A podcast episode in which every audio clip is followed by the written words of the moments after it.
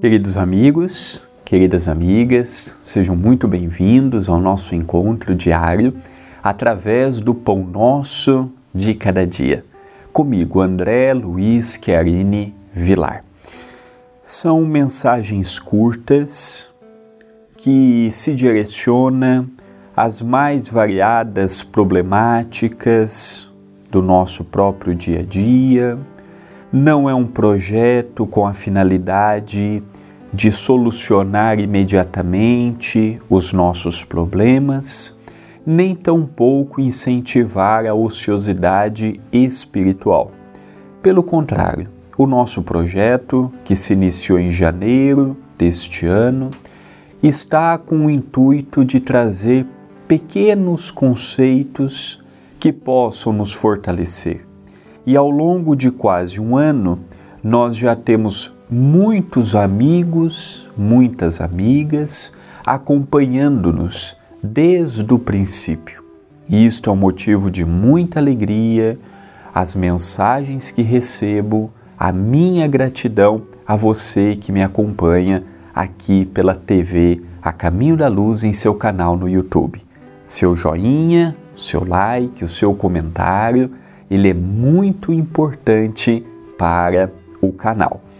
No dia de hoje, veremos uma frase do livro Passos de Luz, volume 3, capítulo 78, Discípulo.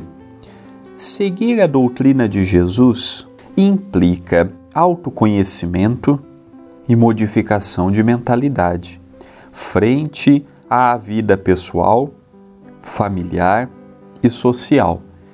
Quando eu conheço Jesus, eu posso ver a essência de Jesus estando no catolicismo, no protestantismo, no espiritismo. Quando eu vejo a essência de Jesus, ela é uma única essência, independentemente da religião em que eu esteja situado. Jesus é amor. Convida-nos a amarmos.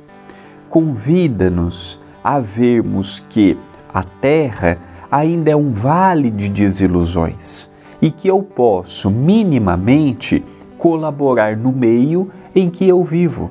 Jesus foi este revolucionário. Ele não revolucionou ao pé da letra, ele revolucionou no sentido moral. Ele trouxe o um novo entendimento. Ele ampliou conceitos dos filósofos da antiguidade ele melhorou os conceitos dos velhos companheiros que de quando em quando vinham na terra anunciar a mediunidade, a reencarnação, a vinda do Messias, os profetas. Nós vemos que ele, Jesus, ele não procurou em dia algum incitar as pessoas a manterem como eram. Não. Ele esteve com as pessoas, ricas, pobres, pessoas que não tinham nada fisicamente, pessoas aleijadas, leprosas, pessoas chaguentas, e ele não desanimou de mostrar o caminho para nós. Mesmo já sendo um espírito do futuro e compreendendo o que faríamos com ele. Este pequeno exemplo de Jesus, que de pequeno nada o tem, ele é o incentivo para que diariamente possamos, nos embates da vida, nos embates do dia a dia, nos embates na família. Quem de nós não tem, por exemplo, uma dor de cabeça com o filho, uma preocupação com este ou com aquele familiar? Quase que unânimo. Quem de nós, no próprio trabalho ou nas atividades religiosas, não temos aquelas preocupações de curta ou longa duração? É aí que entra a paciência do cristão. A paciência ativa e operosa, tendo a fé como base.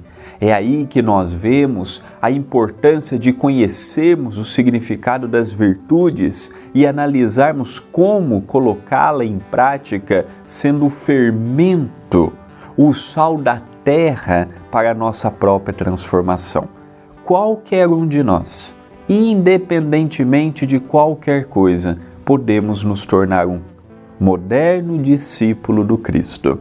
Pensemos nisto. mas pensemos agora.